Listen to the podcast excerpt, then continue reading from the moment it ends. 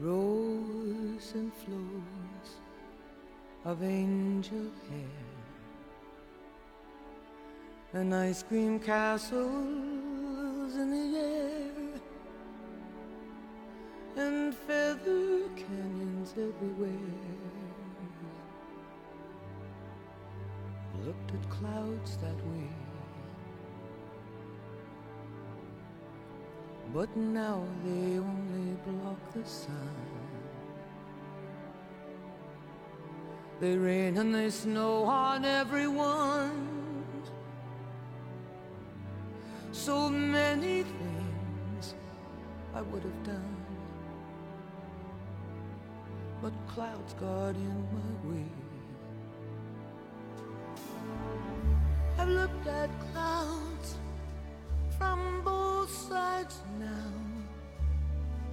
up and down, and still somehow. 大家好，欢迎收听《卧游水母》。大家好，欢迎收听《卧游水母》的第四十三期，耶！耶！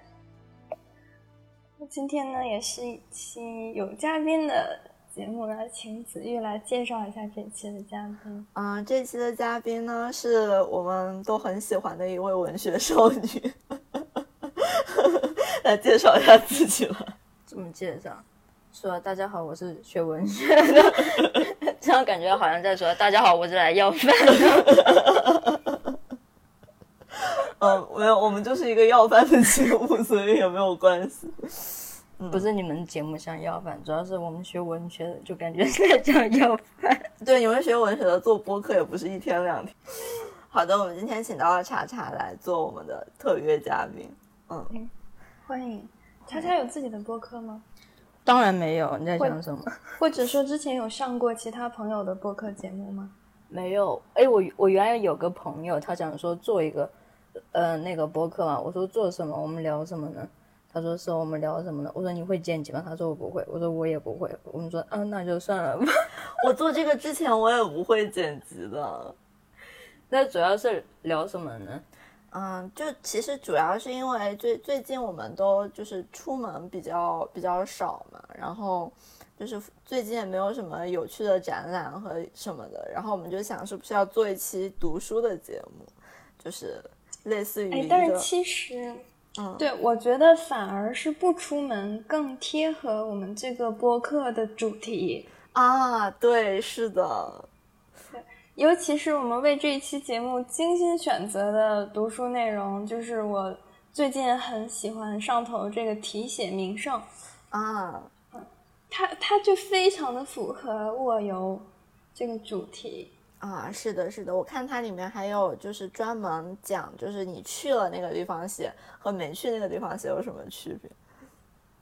对的，哎，你是你是听我提到我在读这个之后，你你迅速读的，还是说以前就看过？啊，我迅速读的。对，他还叫我看。那你真的是这个。好的，那我们还是按我们还是先按照嗯原本的顺序来讲。嗯，好的，嗯，今天，嗯，今天第一个讲的其实最终还是一个展览了，就是，嗯，我们其实上次有录的不是很成功的一期里面讲了这个展，就是深圳博物，呃，深圳的南山博物馆，就是近期推出的一个特展，是关于古罗马的，叫做《盛世爱情意大利庞贝文物展》，然后。嗯，这个是上上周我和茶茶一起去看了的，就是做你你是第一次看古罗马相关的展览吗？好像是哎。有什么感想吗？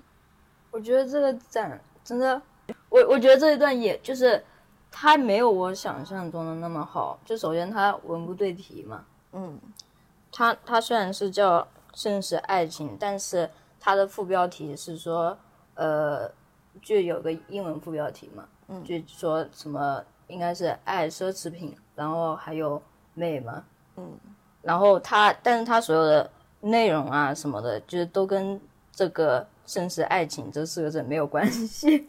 我觉得可能是因为就是翻译成盛盛世爱情比较会有人去吧，就是我我你觉得这是翻译的吗？我觉得这个是南山博物馆自己想的题。对，就是他特意套了一个题，在一个就是就是他其实是讲古罗马生活的一个展览，然后然后其实我觉得就是他对庞贝这件事情也没有讲的特别清楚。就是因为正好我们俩最近也在看一本书，就是那个 Mary Beard 的那个，就是著名的那个古罗马学家他写的庞贝，然后，嗯，然后我觉得这个展览其实对庞贝城的这个故事也没有讲得太清楚，虽然它几乎所有的展品都是从庞贝来的。对，嗯，哦，这这个问题上次上上周我们聊完之后，我也看了一下吧，看了一些其他对这个展览的评论。然后感觉像是这个展的文案策划，包括它一些那个投影的，呃，那些文字啊、诗句，呃，跟题目，就这个事情跟做展览本身是两拨人做的，呃，至少是两个人吧，两个团队，对，就是就确实这个文案什么的也都很很浪漫、很吸引人。那我觉得恰恰说的也非常精准，它就是确实确实有文不对题的感感觉，但是。但是你这个评价也还是挺挺意外，就是，但是你想一个一个展嘛，然后他要是这个展已经到了，就是所有人去拍照打卡，他在在墙上那个投影的标语的时候，这个展不是已经有点失败了？啊，有对于南山博物馆来讲，他们可能会觉得很成功，因为这样的话，就大家发到小红书上去，就会有很多人来。对，也是，对对，是这样。而且就是，就是像我子玉我们这种狂热的罗马希腊爱好者来说，就是这个滤镜是比较重的。对，就是对。那现在就是先跟跟大家介绍一下庞贝这件事。我我我我我我在那个 notes 上面写了要朗读维基百科，但是我觉得其实也没有什么必要了。就是 就是大家怎么理解庞贝这件事情？就庞贝是一个，就它虽然时代跨度很长的一个城市，但是它最繁荣的时候是在古罗马时期嘛。然后就然后而且它在古罗马时期，就是因为它附近的那个火山喷发了，所以就是它整个城就被定格在了那个时候。就一直到十八、十九世纪被考古发掘之前，就是它就是完全没有后来的那些就是改动啊之类的，就是一个琥珀似的。然后，然后就是我其实是看了 Mary Beard 的书之后，我才知道这件事情，因为就他那个展览，他最后一一趴是讲庞贝是怎么发掘的嘛。然后就他其中就有一个那个石膏的人像，你记得吗？就是趴在那儿的那个特别痛苦的那个。就是我以前我都我都理解不了，就是人又不会变成，就人变成化石也应该是一个骨架的化石，就为什么会有一个就是看起来就像人体雕塑一样的一个一个人在那儿趴着？后来我才知道，就是其实是就他被人被火山灰覆盖之后，就是他的那个就就是考古学家发现，就所有的骨骼附近都有一些空腔。就是可能就是你的你的你的这个就是身体的软组织就是蒸发或者腐烂之后留下的空腔，然后他们就把石膏倒进去，然后就就就铸造成了这种就是就是一次性脱模的，就是人体标本，就我觉得这件事情特别的酷。就就是就是在在庞贝就有很多就看起来特别像现代艺术的那种，就就是这些人在地上爬呀之类的什么，然后很痛苦的扭曲啊什么的，就是啊这个这个虽然有点可怜，但是确实很酷。那但那个展好像也没有把这个事情讲得很清楚。对，这个展览里面根本就没有告诉我们这件很有趣的事情。他就在那边放了一个趴着的，就是。嗯，似乎是女人的石膏，然后在那边放了一段视频，就是有一个女人站在那个古城中间，然后火山灰下来就没有了。那个视频真的是太符合我们老板的审美了，就是要剪掉了吧？就这段这段视频真的是就是就他渲染那个就是他渲染了一个场景嘛，就是一个古罗马庭院的场景，然后中间有一个人在那边，就是一个动画人物。就是就是有一点那个，就是有一点恐怖谷效应的那种，就是做的很像人的一个动画人物，然后在那边唱歌，然后就火山灰来就什么都没有了，就是而且还是胡木的。对，如果大家看过《理解三星堆》这个展览的话，一定对胡木很很了解。嗯，嗯，差不多这个展览就是这样。就是如果你在深圳或者在广州的话，我觉得还是可以去看一下。对啊，反正深圳也没有别的地方可以去。而且它是免费的哟，我很确定，就是它如果巡展到其他地方的话，肯定是要收费的。哦，你这个确定是因为它的展品就是单点展品质量很高吗？是的，是因为它所有的它展品的量首先很大，就是嗯嗯，就是密度很高啦，不是那种糊弄型的展览。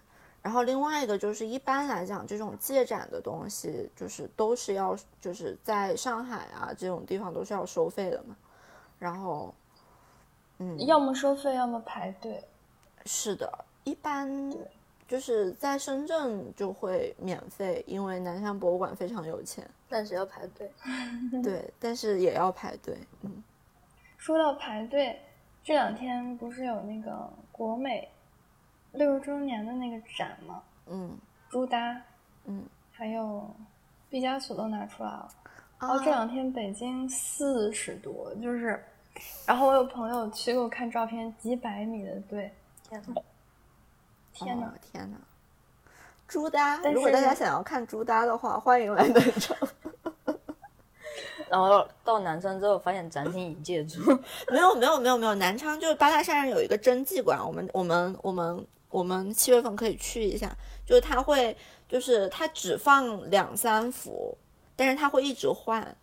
就如果你一直住在南昌的话，你就哦你就算一直去喽。对，是的，你理论上来看来说可以看很多很多。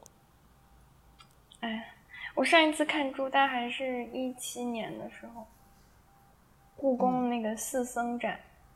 哦，Anyway，又讲这么多，真的上一期咱俩还还聊了得有半个小时你，现在已经嗯，现在已经觉得没说信信息的沉淀确实是有意义的。对，嗯，那我们进入到下一趴，就是我们刚刚说的这个文不对题的这个，它是以爱情为主题的嘛。然后我就想，就是最近我看了一本书叫《爱的艺术》，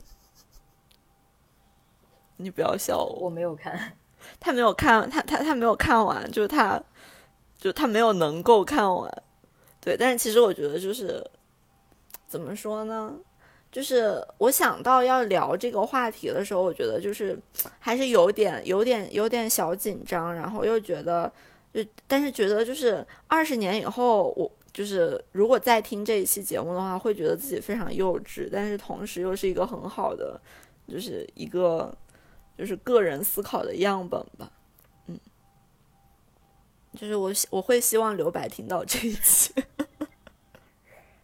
嗯，就是关于《爱的艺术》这本书，它其实不是一本篇幅很长的书。然后它的就是就是弗洛姆，他其实也是一个比较比较早期写关于这方面的理论的，就是作者啦。就是其实我觉得他他他这本书比较核心的一点就是说，就是就是说爱其实是一一件需要掌握的事情。就是他之所以把爱称为一门艺术，它其实就像，就是说，比如说像音乐呀、像美术一样，是一项就是你需要习得的一个技能。就是它虽然就作为艺术，它有一个升华的空间，但是它同时还是一项技能。就是我觉得，就这个观点，至少在那个时代看来，应该还是蛮新的。嗯，是的，就是你，我看你在豆瓣标了想读还是在读的时候，我不是给你留言了吗？嗯对，那是因为我因为大一的时候，嗯，对，有有有有一位友人觉得我实在是爱无能，所以就送了我一本这个书，然后直到我毕业，我没有把它翻开过。嗯，那你最近有翻开它吗？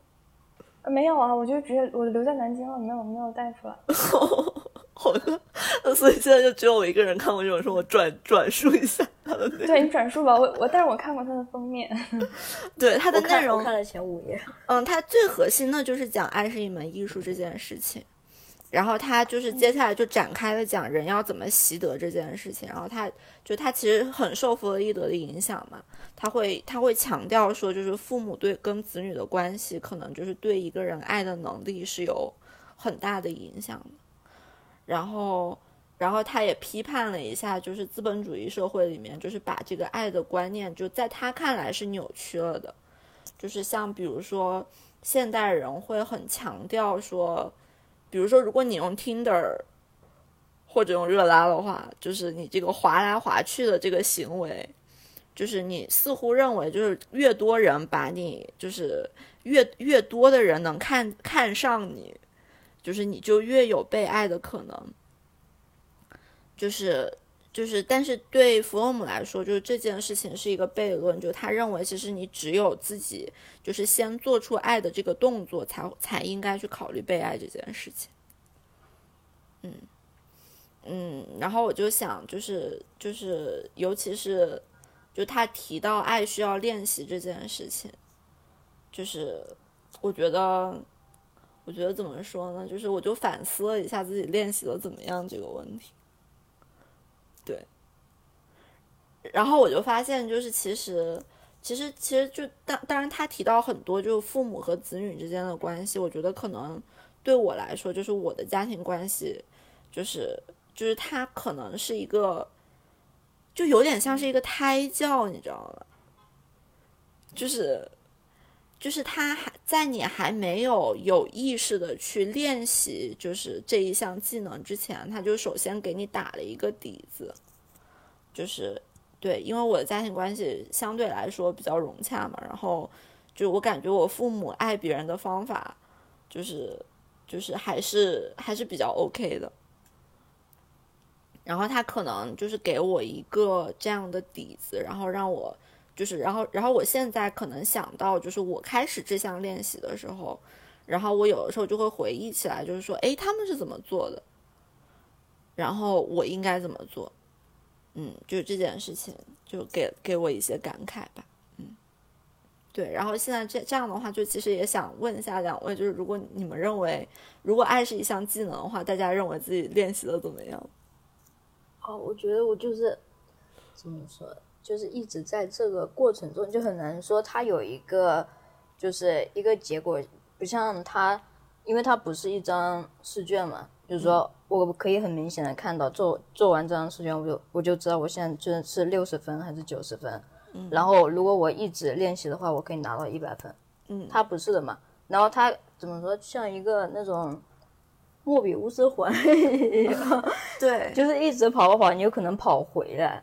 哦，是的，是的，是的，就是你恰恰就是你自省这件事情是很重要的，就是就是你走到一定的程度之后，你就会必须要回头看，说我现在的做这个努力是不是正确？而且它有点像，而且它可能不止是一个莫比乌斯环，它是很多个叠在一起的。嗯，是的，是的，是的，就是一个古天乐的签名。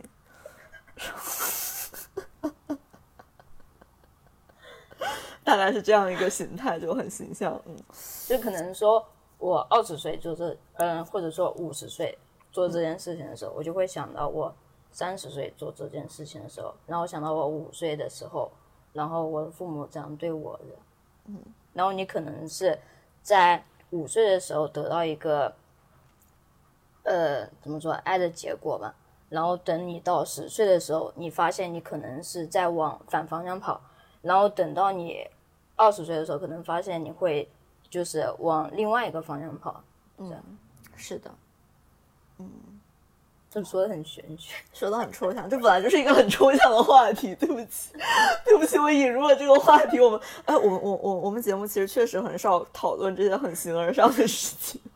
就是你没有办法讲明白它是一个什么东西。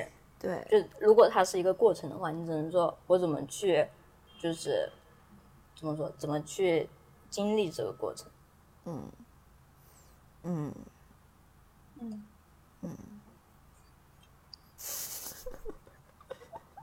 一鸣觉得呢？你觉得那个人说你爱无能是说对了还是说错了？挺对的，因为我知道，直至今日仍然如此，嗯。就是已经无能到我无法去翻看这本书，就是而且我还拒绝拒绝评论和提升，哦哦，这点是很不好的。嗯，是是这样，没错，对，这对于任何一种技能来说都是很不好的。嗯，是这样，没错，嗯，但你有在试图练习，就是，但是其实你还是有在练习，就是你这个生活中还是还是总会遇到这件事情嘛，就你不可能就是完全。对，就是按照弗洛姆的理论来说，就是所有人追求爱，其实是为了摆脱就是人生而孤独这件事情，所以就是这是所有人都会去做的一个动作，就不管说你走到哪一步，嗯，这都都是一个大家都有的需求。嗯但是我发现，我越是去练习如何爱，我就更想要去练习如何孤独。那其实这也是一个我一直在逃避的表现，以至于我看到你的那个 notes 里面有这本书的时候，我觉得这一趴我直接跳过好了。就是我我，如果你不 cue 我，我就不参与，我也没有什么资格参与。啊，不要这么说。这个对于我来说是一个，是是一门从未从未及格过的课程，是一个我无法开启或者继续的话题。我觉得，但是，但是我真的觉得，就是对你来说，就作为朋友来讲，哈，就我觉得对你来说，这或者说对任何人来说了，就这其实都是一件很重要，而且你没有办法一直逃避的事情。没有啊？但是你你们俩在就是讨论这个爱的时候，你们对它的定义是说情侣之间的爱，还是说就是人世间所有的爱？人世间所有的爱，我是这么想。但是如果是我我也是这么人世间所有的爱的话，就每一个人他不可能是爱无能。对你不可能是爱无能的。好的，嗯，也不能说无能吧，就只能说你不是那么擅长。嗯，这这样说总会更。但如果你把它看成一种就是说可以练习的东西的话，那它就是就是可以从比较小的，但是而且因为它也比较玄学，你很难说就是因为我的爱的能力比较小，所以说我获得的爱也比较小，因为你没有办法比较这个爱和这个爱之间它的区别。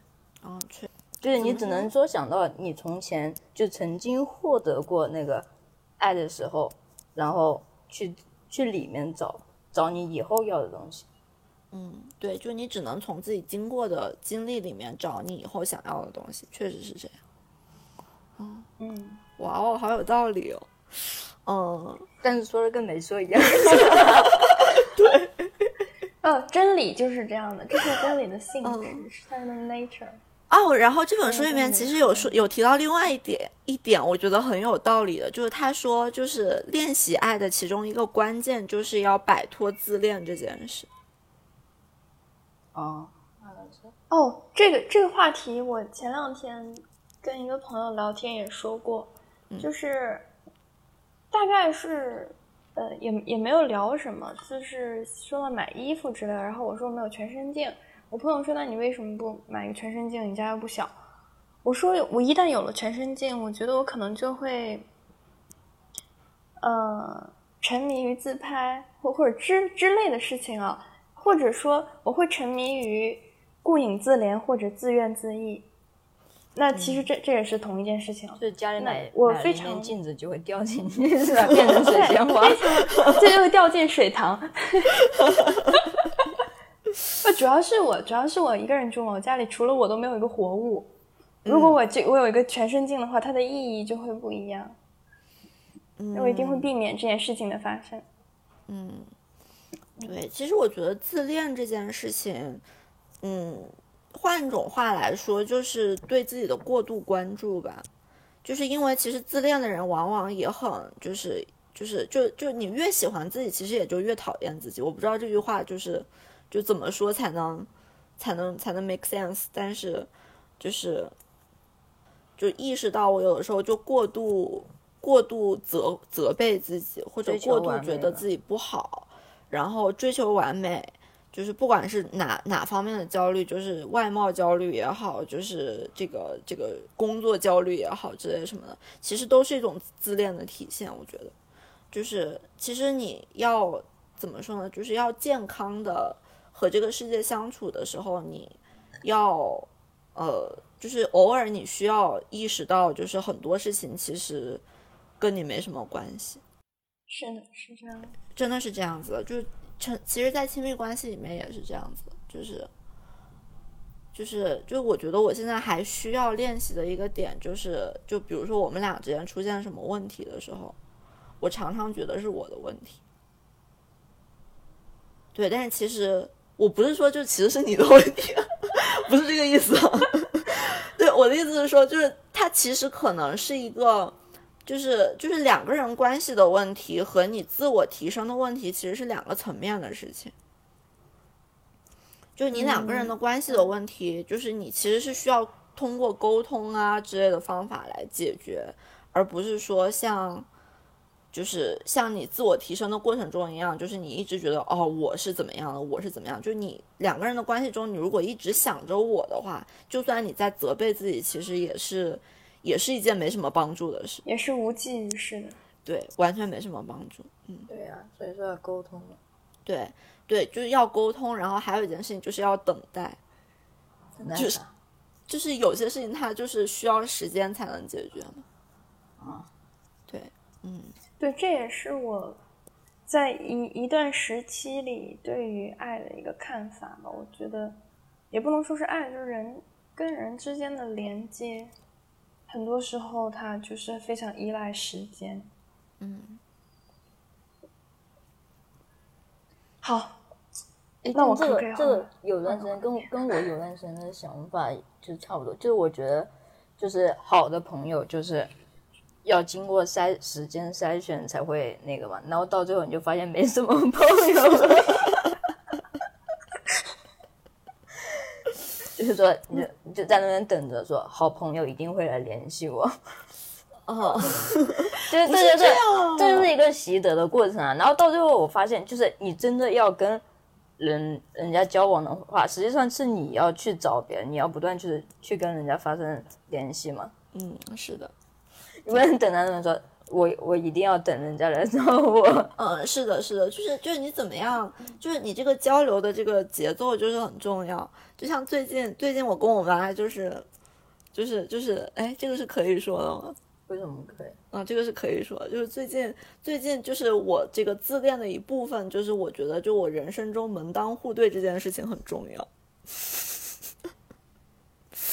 对，就是因为因为就是有跟我妈讨论这件事情，然后其实就是就是我就是就是我在亲密关系之中，就是会比较看到这一方面的问题嘛，潜在的问题，他可能实际上没有出现问题，因为我跟我的心理医生讨论这件事情的时候，他说就是他到底有没有，比如说各种方面的差距有没有导致，就是你们俩的那个就是三观啊，或者看事情的方法有什么本质上的不同？然后我说我我我回忆了一下，我觉得没有。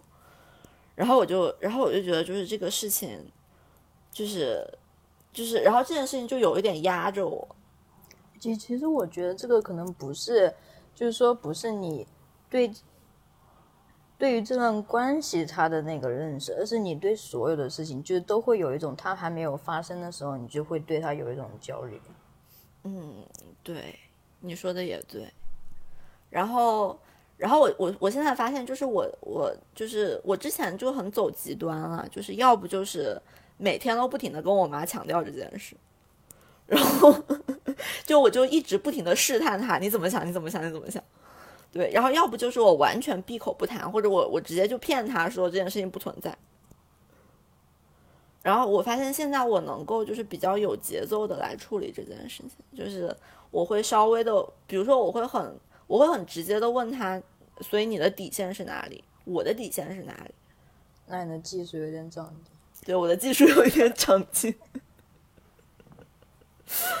对，就是当然就是这种这种这种，比如说你开诚布公的问这个这个技能，其实也是我最近学到的一件事，就是我以前好像不是很会这样。嗯，怎么说呢？他就是得开诚布公的问嘛。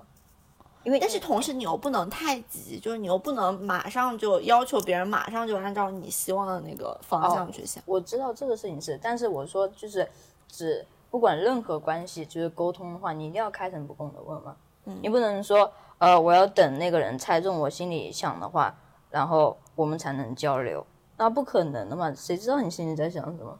嗯，而且如果你想什么的话，你也要你也要告诉对方嘛。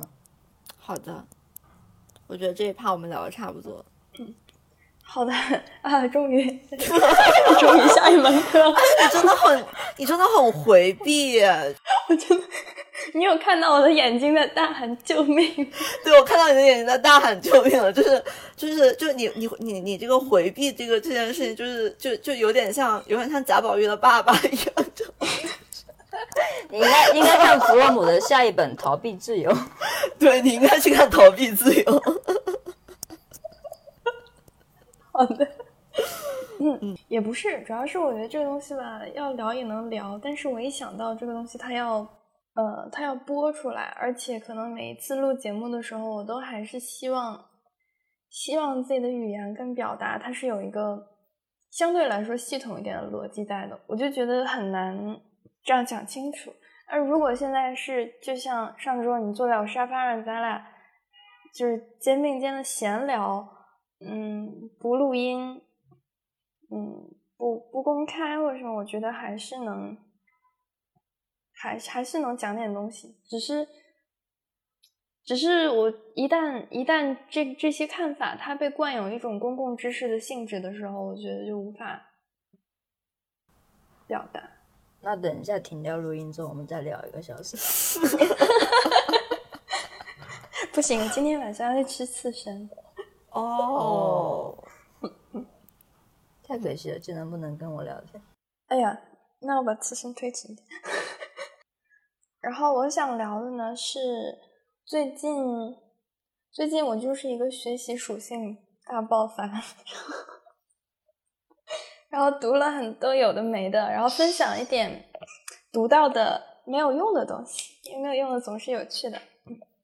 其中呢，嗯、我回顾了罗欣在《有所不为反叛者》里面的两篇，一篇是关于长山公主墓志铭的那个，但是我觉得那个很难分享，大家可以自己看看那篇，就宛如在看亨利四世、亨利五世，历史剧非常精彩。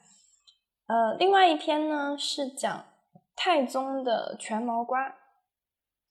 也就是大家都会在历史课本里知道的这个昭陵六骏，其中两匹是在贵校，在在宾大还是贵校？我校没有在宾大，在宾大，那应该是萨路子跟全毛瓜。嗯，萨路子就是历史课本里的一个浮雕。嗯，你简单介绍一下昭昭陵六骏，就是太宗的陵里面，它作为陪葬。有六匹骏马的浮雕，就是这个六骏。那我主要我想聊的呢，就是就是包括昭陵六骏在内的，他们当时给这些马起名字是是怎么起的？因为哦，我知道这是不是有很多就是少数民族语言的？对对对对，而且很。很很精彩，嗯，我因为我在看了罗欣之后，那首先他自己作为一个东亚学者，他有很多什么西夏文、波斯文的基础。当然，这些亚洲语言太多了，那其他学者去做可能还有别的看法，所以我就简单的检索了一下，嗯。早期的关于昭陵六骏的论文，发现确实是有很大的不同啊。就比方说，举个小例子，我忘了是哪一位，应该是北大那一挂的，呃，认为这六匹马的名字都是突厥文的音译。那突厥文的话呢，也就是说像萨路子跟青锥，他们都是音译过来，就是说，这位学者认为那个马既不是萨路子不是紫色的，青锥不是青色的，白蹄乌不是黑色的，他们只是音译的名字而已。嗯，那就很多这样的看法。嗯，然后我我看一下啊，就是在他们成为昭陵六郡之前，从这个大宛。呃，这是他从，就是唐代从大宛进口的马。大宛就是现在译成费尔干纳 （Fergana） 的一个，嗯，亚洲国家。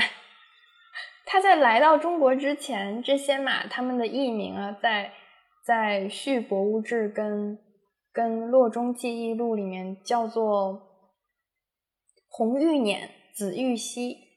辇就是车，它就是一个马的，呃，象征马的这么一个词，加上前面的一个颜色，它本来都是这样子的名字，非常朴素。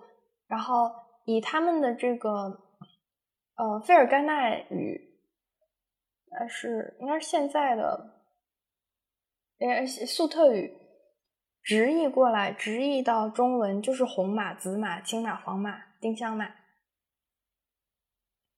但是它，呃，但是有有两点值得注意的，就是一个是按照印地伊朗语的语序，应该是这个马在前面，颜色在后。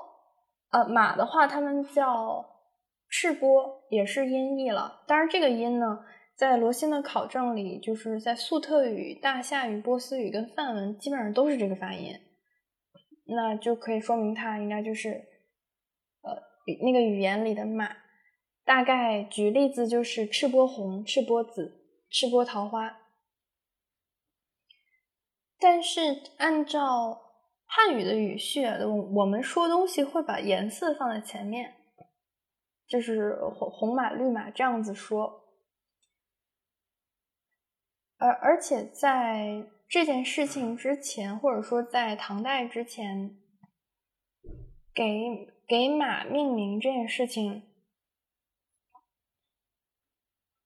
嗯，它更侧重于马的德行。就比如说汉文帝，就是在《西京杂记》里面记汉文帝的马，它叫做类似于浮云、赤电、绝尘。那听这个名字不说也也不知道是个马，但是它描述的就是这种跑得快啊什么的特性。嗯，而且在汉末魏晋之前。嗯，叫马都是用这种两个字的，然后南北朝之后开始用，基本上都是用三个字。当然，也有学者推测是可能跟人名的变化有关，因为在南北朝，可能啊之前人也都是两个字居多，后面就是人是三个字居多。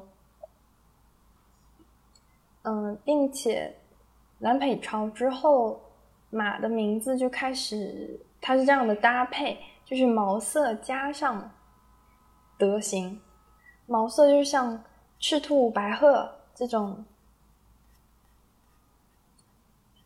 这种有有颜色，但但是还挺那个，还挺描述性的这种。对，德行就是用星云雷电这种很快的自然现象，或者是自然界的其他动物来代指。嗯，比如说。藤双白、流金瓜、绝波鱼，当然，这个组合最著名的嘛是照叶白。嗯嗯，我我觉得我我读这个比较比较上瘾或上头的感觉，就是因为这些名字它都它都有那么一些神秘气息。而且，嗯，可能这个神秘气息一来是很多马的命名里完全听不出来它是马，它会用驾乘的名字，就比如说这种辇，嗯，或者嗯云电这样的词来来作为名词，然后用颜色的描述也不会直接的用用到。红紫青黄，他会说丁香桃花，嗯，对，然后以及这六匹马里面的，其中两匹就是特勒标跟石伐赤，特勒跟石筏都是突厥的官名，就有点像什么督察御史之类，我猜猜的大概是这么一个意思，所以也有人推测他们是某一个特勒或者石筏的驾乘，但实际上实际上并不是这样，就像就像你很喜你养的猫，你很喜欢它，你会叫它船长或者上校一样，它但它并不是船长的猫，你只是想这么叫他，对，嗯，就所以特勒标也并不是特勒的标。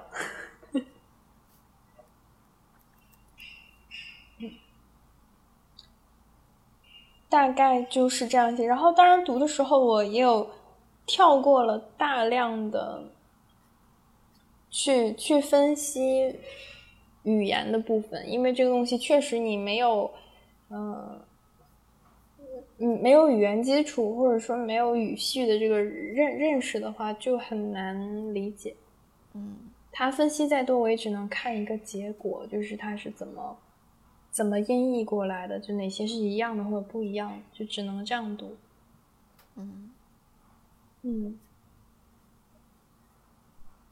可能有一点干。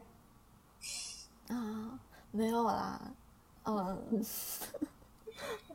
我刚刚一直在一直在看就是相关的这个文章，然后我看到其实罗欣老师他最后的论点是落在那个就是汉语的这个受到内亚的影响这一点，就是从马这件事情上可以看出来，嗯，还挺有意思的。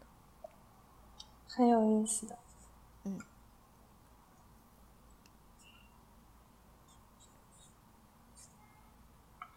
然后我们就可以聊一下，聊一下本期节目唯一一个大家都看了的东西，就是题写名胜从黄鹤楼到凤凰台。嗯，是商伟老师，这是贵校的老师。啊，对，是的，没错。哎，你有你有上过他的课或跟他接触过吗？啊，完全没有。我们就是，哎，这个时候又开始说我们建筑学院了。我们建筑学院跟其他所有人都没有任何接触。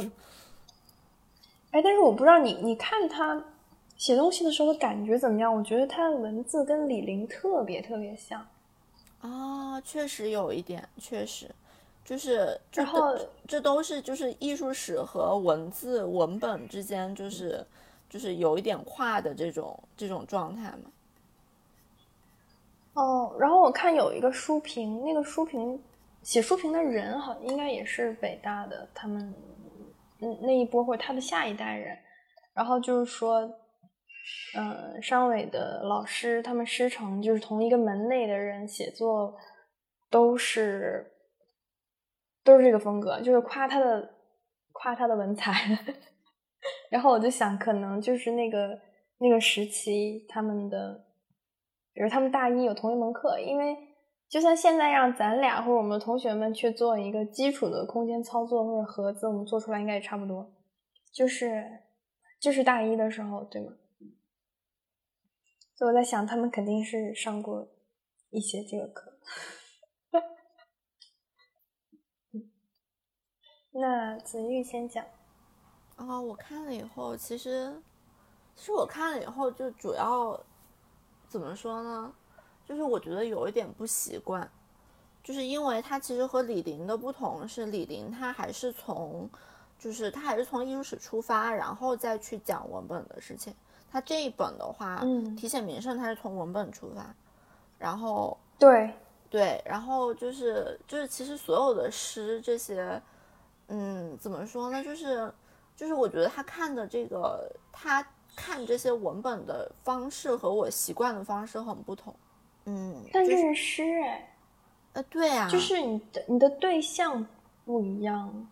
如果不是哎，那那如果说你我的意思是说，是和我看和我看诗歌的方式很不一样。哦，展开讲讲。是的，因为其实就是啊，其实我看诗歌的方式就是，嗯，就是我们也我们完全是业余的在做这件事情嘛，就是我可能我可能对，所以我们今天才需要拉一个中文系的人在这里，就是就是我之前嗯，就是我小时候接受的那一套就是感受，就是你看一个文本。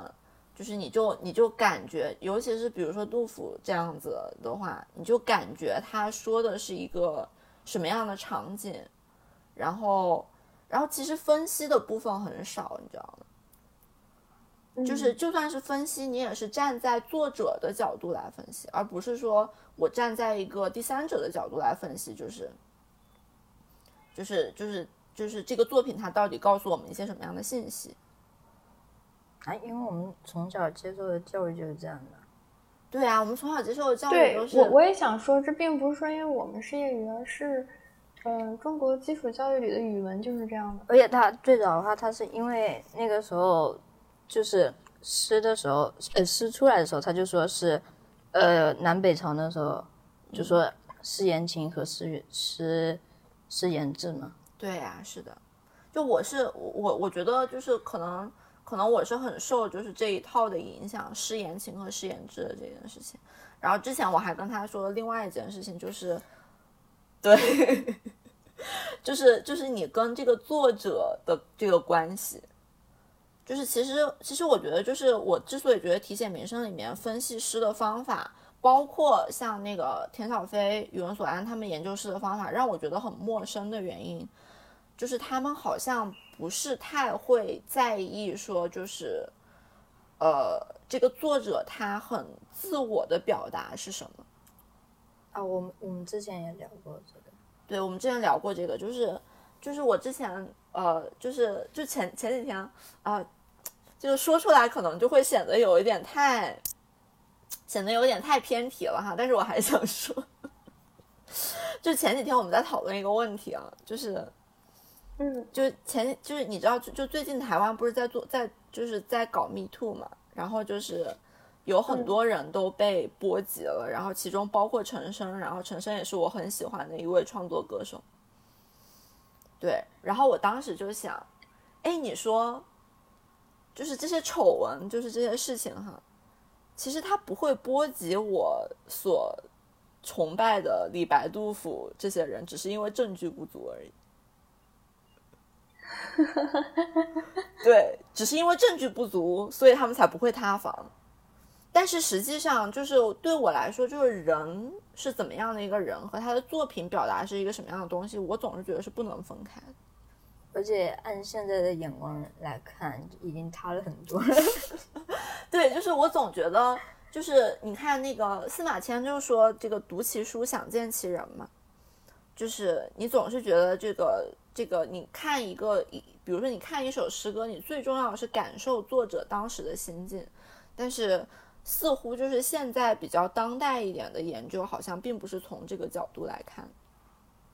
因为现在的那个文学评论，它很大程度上是受到就是新批评的影响嘛。就新批评，它主要就是讲文本细读，就是田小飞那种，嗯，就是说我拿一个诗出来，然后我专门分析这个词和这个词就是什么关系，这个词为什么用这个词，为什么用那个词，就是然后这个词，嗯那个诗。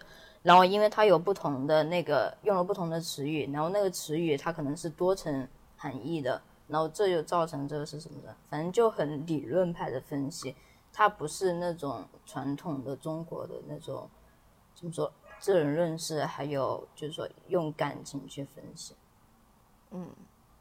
我觉得“知人论事”这个词用的很好。嗯，我的确是这样子。嗯，我以前也是这样，但现在呢，嗯，我仍然会把文学艺术作品里面的感受加到这个人身上，但不会对他进行判断。因为我们我们之前好像在节目里也聊过这件事吧？是哦对，就是当时还是 Bob Dylan 塌房的时候。哦，是我我忘我已经忘记当时我的观点是什么，但现在我可能跟当时是一样的，因为我会认为人是非常复杂的，哪怕是就算我们我们刚刚才聊完《爱的艺术》，哪怕是非常亲密的人，我都无法清楚的知道对方是怎么想的。那更何况是一个跟我没有关系的人，我只是读了他的一篇文章呢？嗯嗯，就是我可以窥视他的某一个观点，但不能以此来认识他这个人，以此来判断他这个人。所以我我觉得，我觉得就是把把感受推到作者身上，是一个对作者非常不公平的事情。对，所以也不是作者意思，嗯作者知识。嗯，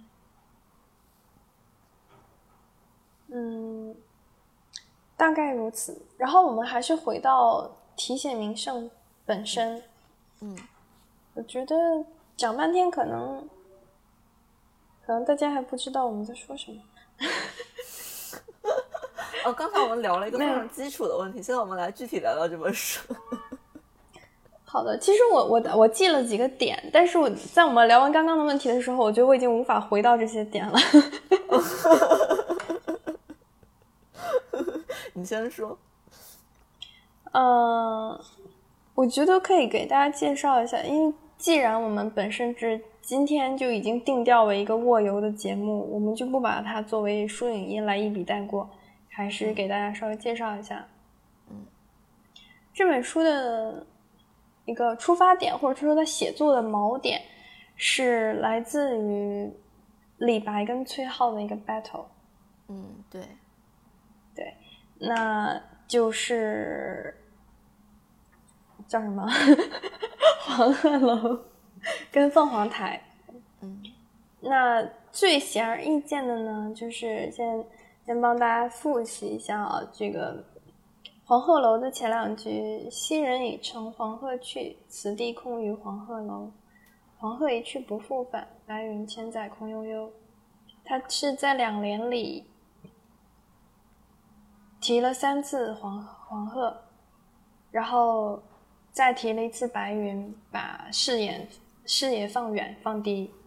嗯，那李白看到之后，至少在这本书里，黄鹤楼作为一个文人跟名胜之间互相成就对立关系的一个起点。嗯，李白一定是不甘示弱的，所以他用“凤凰台上凤凰游，凤去台空江自流”，就是他在一联里面也是提了三次凤凰，然后再以江自流结束，就是完成了崔颢在在两联里面做的事儿，去开启了这一场在本书中题写名胜的序幕。嗯所以在一开始讨论的呢，就是或者说介入的是文人跟名胜之间互相成就并且递进关系的这么一个事情。当然，这个观点我觉得在很早之前也有很多人提到过，因为我记得小的时候看余秋雨的《文化苦旅》就有说这个寒山寺的问题。嗯，对，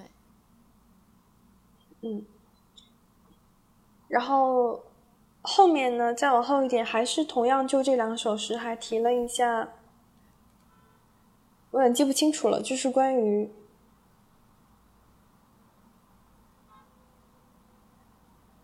关于白猿跟黄鹤的判断，就是李白作为一个后来者，反而在在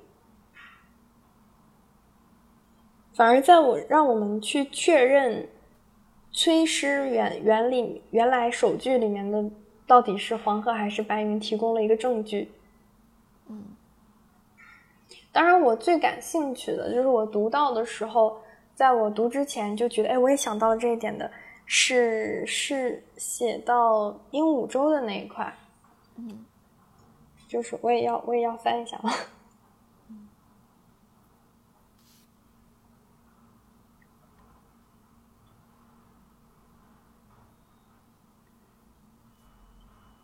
就是崔诗里面写的是，呃，黄鹤一去不复返，芳草萋萋鹦鹉洲，中间省略了两句。所以李白呢，他他其实直接，呃，非常工整的去进行这场 battle 的是一首《鹦鹉洲》，嗯，就是鹦鹉来过吴江水，水上舟船鹦鹉鸣。鹦鹉西飞龙山去，方舟之树何青青。那这个是非常明显，直接就是在对标黄鹤楼的。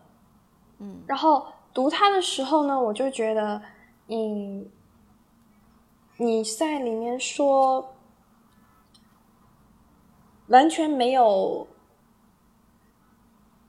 完全没有看到黄鹤楼，或者说他没有提及黄鹤楼，但是他又在不断的去强化黄鹤楼，就是一种一方面我我要对你视而不见，然后同时我又对你纠缠不休。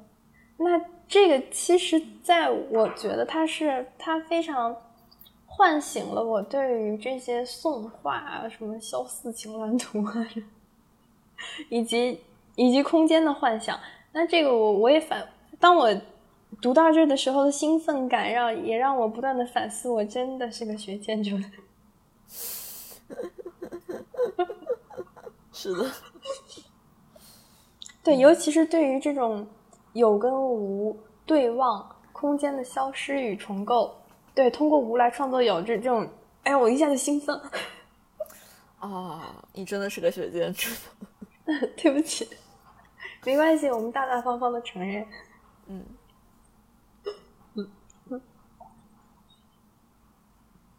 那子玉有没有这种非常让你印象深刻，并且就是非常非常共鸣点，或者你在读之前就已经自己也觉得是这样的细节？哦，我我在这这本书里面，就是唯一一个让我到现在都印象非常深刻的，就是后来者这个角色。嗯就是其中就是呃，我我也不记得具体是谁了，就是在很就是在中晚唐以后有一个作者，就是他写了一就是他在黄鹤楼题写的时候，他写了一句叫“壁间杜甫真少恩”，我就觉得非常有共鸣。你这个共鸣不是后来者，你的共鸣点是杜甫吧？不是不是不是不是，就是说就是说你看前人写的很好，然后你就你就没有得写了这种焦虑感。就是我记得就是很很很。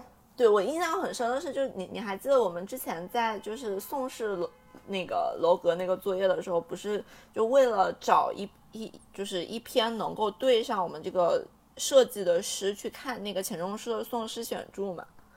然后里面就讲到就得。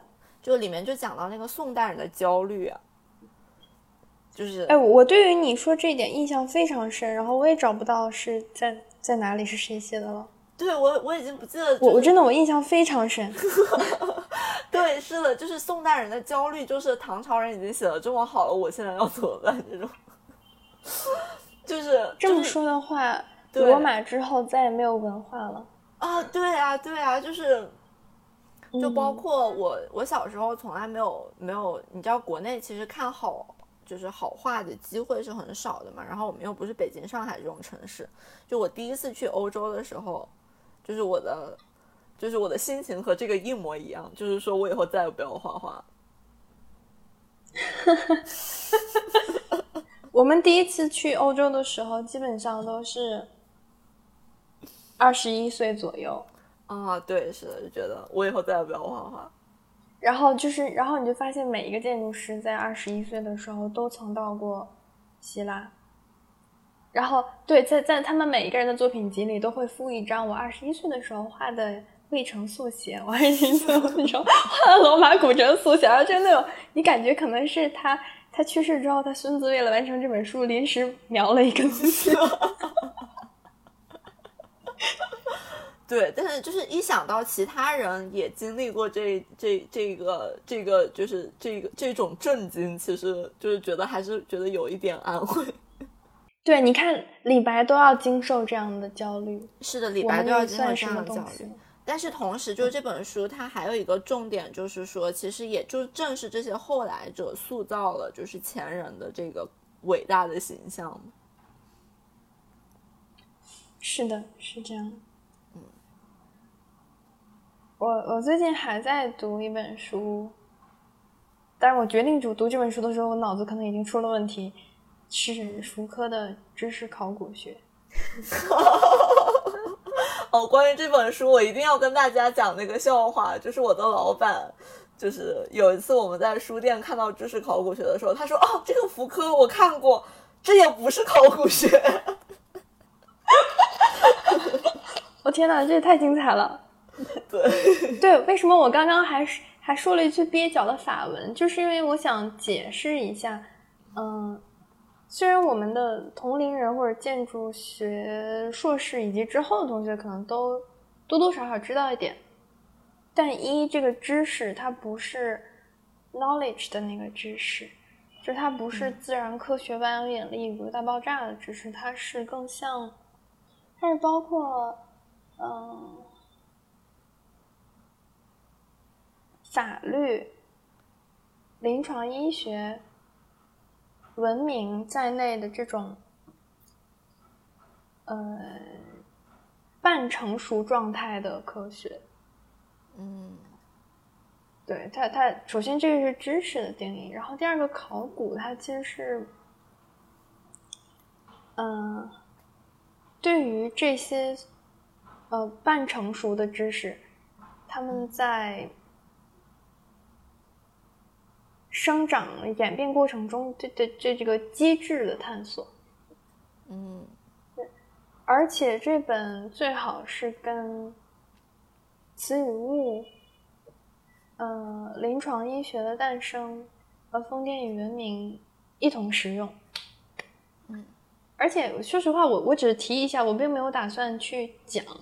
然而，我也意识到读福柯不跟人聊天的话，嗯。你的世界会变形。嗯，我觉得读福柯的跟人聊是非常有必要的一个事儿，但是要如何聊？另外，那那几本书会提供一些实例，就像我在这里跟你们跟大家讲空间与权力，然后讲一些虚头巴脑词，你们不知道什么东西。但如果我说环形监狱，嗯，就是一个高塔跟一堆人，就是你你你有一个模型在这里，大家就会很容易懂。所以，嗯，如果我想聊它，我可能会，嗯，会把这些实例跟模型，就是一个疯子为是怎么被送上驶向不存在彼岸的一个船，嗯，他这个这个在文明上的机制是什么？或者说，嗯，医院的病床跟走廊的关系，它所形成的，嗯。这个关系是什么？就是有有这个有这些模型之后再拿出来讨论。我觉得我还需要一些时间跟思考。嗯，要不然先看重庆大学那个，就是拜德雅那套导读复刻。啊，哪本？就是重庆大学，它有一个拜德雅系列的，然后叫呃，应该是叫导读福科。然后去年就去年豆瓣还有一个年度书单里面有有一本挺好的，叫《如何阅读福柯》。我搜一下。然后另外想最后提一嘴吧，就是上上一期我们录了没有播出那期节目里，我的书影音是 是是是葛兆光的《到后台看历史卸妆》，但是现在呢，我已经不想推荐这本书了。然而，然而有有趣的一点，还是想跟大家提一嘴，就是在这本书里，葛兆光写了好几篇普镇所记，他在普林斯顿大学做客座教授的时候的一些经历。嗯，然后其中提到，在普林斯顿小镇是不存在麦当劳、肯德基这样的平民大众快餐的。嗯，因为当地人认为精英不应该吃这种食物。嗯，然后呢，为什么提这个？因为本期所提到的所有书籍，包括在后台看历史卸妆本书，我都是在麦当劳里看完的。啊，在美国语境下的麦当劳真的跟国内不一样。对我第一次去的时候也觉得很震惊。嗯嗯，好的，那我们来讲一件比较轻松一点的事情吧。嗯，今天录音的时候是六月十七号，然后昨天是一个皮克斯的新片的上映，然后我们昨天就去看了，就是那个《疯狂元素城》，就有点像《森林冰火人》的那种。就是森林冰火人大电影。对，《森林冰火人》大电影。然后我们我们想评论一下，查查你觉得怎么样？啊，我觉得就是它的形式还是有可以，就还是，呃，怎么说，挺不错的。就如果，因为他讲的就是那个元素城里面，就是就是基于中国传统的那种水火不容这个观点，然后构建出了一个一个水人和一个火人，嗯，然后就是在一个就是有风土。木嘛，有木嘛，然后啊有木水火这几个元素构成的元素层里面，然后讲就是这两有一个水的元素和水元素人和一个火元火元素人，他们的爱情故事，嗯，就是就表面上挺有点东亚，但内核也有点东亚，怎么说？就。嗯，华裔和白男 之间的故事，如果真的要解析的话，对对对，就其中华裔的那个部分，就是其实我觉得还是有很多，就是让我很 relate 到的点，就是那种啊，我就是没有办法成为我爸妈想象中的样子，这种焦虑，就我觉得这点抓的很好。然后还有另外一种，就还还有另外就是很多，就是很多点，比如说那个就是美国的这种，他应该也不是白男了。嗯，不是，比如因为那个，但是就是他，就是他，就是那个男主的家庭，就是那种很典型的美国家庭，就是大家就是很，就是就是就是超级 emotional，然后就是好爱哭，然后家里就住的也特别好，然后有门禁，有有一整栋楼，有一整栋楼，然后。其实好多点我觉得都特别 stereotype。就其中有一点，就是我觉得特别，就是我觉得就很扎心的那种。哎，这个地方哦，我们已经剧透很多，就不用再说。就 是就是女主去男主家吃饭的时候，就男主的爷爷说：“哇哦，你说话真是一点口音都没有呢。”哦，这有个前提，就那个女主她是。从那个什么火火之乡，就他们的老家。想象一个就是在曼哈顿华埠长大的女生，然后被别人说啊，你真的说英文一点口音都没有呢。她是从老家移民到那个元素城，但是因为他们是 嗯火族嘛，那个元素城以以水为主的，所以他们在里面就很容易被浇灭。对，就很容易被浇灭，所以他们只能住住到那个城外。对，然后他们就只能住在，就是就他们全部都聚居在一起，然后就是也很少和其他族裔的人交流，就真的跟华裔一模一样。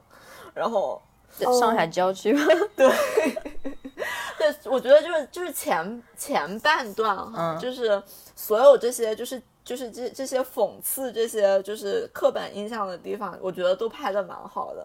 但就后半段，他就突然就大团圆了，你知道吗？就是爸爸说我原谅你，然后你想做什么就做什么，你可以不用继承家族企业，然后就大家就开开心心的在一起了。就怎么可能啊？这个。怎么可能啊？就是其实他没有他没有提到的是，就是其实亚裔他之所以就缺乏很多机会，他并不是说就是因为我爸爸不让我去啊，就他明明就是一个很结构性的东西，比如说我没有钱去接受更好的教育，或者说就我没有足够的安全感和足够的这个眼界去做到你们可以轻松做到的事情。就 这根本就不是爸爸。其实我就是因为我爸爸不让我去。但是我我感觉这是，他这样剪掉的一段剪掉。就不知道是不是因为那种怎么说，嗯，就是白人的世界太单纯了，怎么样？就之前看的那个，嗯，蜘蛛侠是蜘蛛侠，嗯，哎，你就不要跟蜘蛛侠比了，平时还不是跟蜘蛛侠比。蜘蛛侠它的内核都是那种，就是它的主要问题就是。嗯，那种小孩要跟父母和解，就好像这全世界只有这一个问题，这个问题解决之后，所有的事情都会迎刃而解。但是其实根本就不是这样子，好吧？就是，但是我其实觉得，就是就是就前半段还是蛮值得去看的，就是整整个过程中还是很开心，不像蜘蛛侠，蜘蛛侠我们看的都快睡着了。它主要是个喜剧片嘛？对你不是还哭了吗？啊，那这个就不用听。好好哦，真的，后面那个男生他说不至于吧？他哭的时候听到后面那个男生小声说不至于吧？对我可能是这个宇宙里面唯一一个看蜘蛛侠会哭的人。其他宇宙应该也有。其他宇宙不知道有没有。我在想今天要不要去看那个院那个惠英红的新片呢？哦，我爸妈去看了，不知道他们喜不喜欢。还不知道，我我还我还没想好去看点什么。啊，我觉得我们可以一起，我们可以都去看了之后再分享一次，因为就是最近深圳还有一个就是那个威尼斯双年展的那个就是中国区的那个展览嘛，然后我觉得现在院线里最适合我的就是万湖会议。哦我也想去看，他说那是他阿东在看的电影。但但是我就是，呃，好，那这期节目就先这样子。好的，再次感谢我们的嘉宾，下次下次欢迎再来，是的，欢迎再来。好，大家没有输赢音环节吗？这全整整整整集都是输赢环节。好的，再见。好，大家再见。大家再见。 tears and fears and feeling proud to say I love you right out loud. Dreams and schemes and circus crowds. I've looked at life that way. Oh, but now, old friends, they're acting strange. And they shake their heads and they tell me that I've changed. Well, something's lost, but something's gained